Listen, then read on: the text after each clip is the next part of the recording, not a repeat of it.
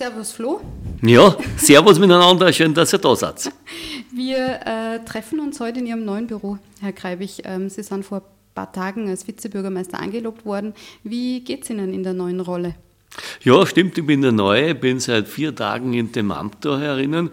Mir geht es sehr gut, es ist sehr spannend, jeder Tag ist anders wie der andere und äh, habe einiges vor, hier zu machen. Wie sind Sie eigentlich ursprünglich zur ÖVP gekommen und warum haben Sie sich entschieden, in die Politik zu gehen, Herr Kreibich?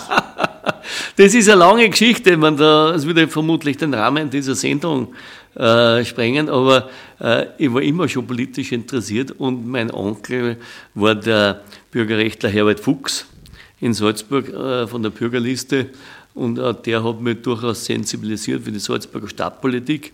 Ich war dann eine Zeit lang auch äh, Sekretär des Kärntner Landeshauptmann Zernato, Mann meiner Cousine, war dann jahrelang eigentlich an der ÖH tätig, in der Aktionsgemeinschaft, in der Studentenpolitik und irgendwo bin ich dann halt dann einmal in der richtigen Politik gelandet.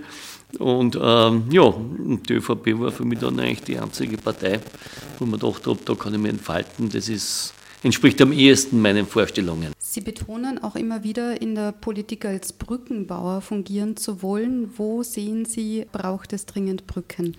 Naja, es ist, glaube ich, schon der Brückenbauer sehr wichtig, weil die Akzeptanz in der Bevölkerung, äh, was die Politik an und für sich anbelangt, eh abnehmend ist. Wie ist es erklärlich, dass weniger als 50 Prozent der Bevölkerung, der Wahlberechtigten überhaupt zur Wahl gehen?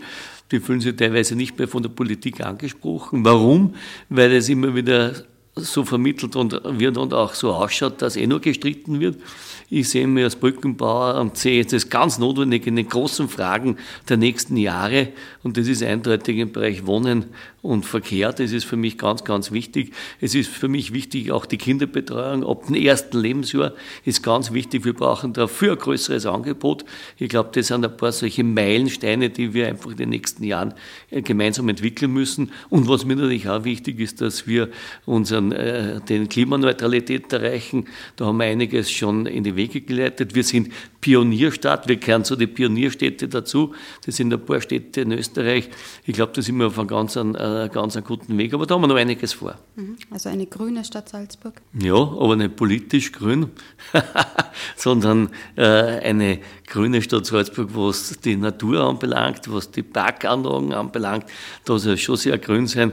Sonst hoffe ich bitte um Verständnis, dass es eher eine schwarze äh, Stadt sein wird.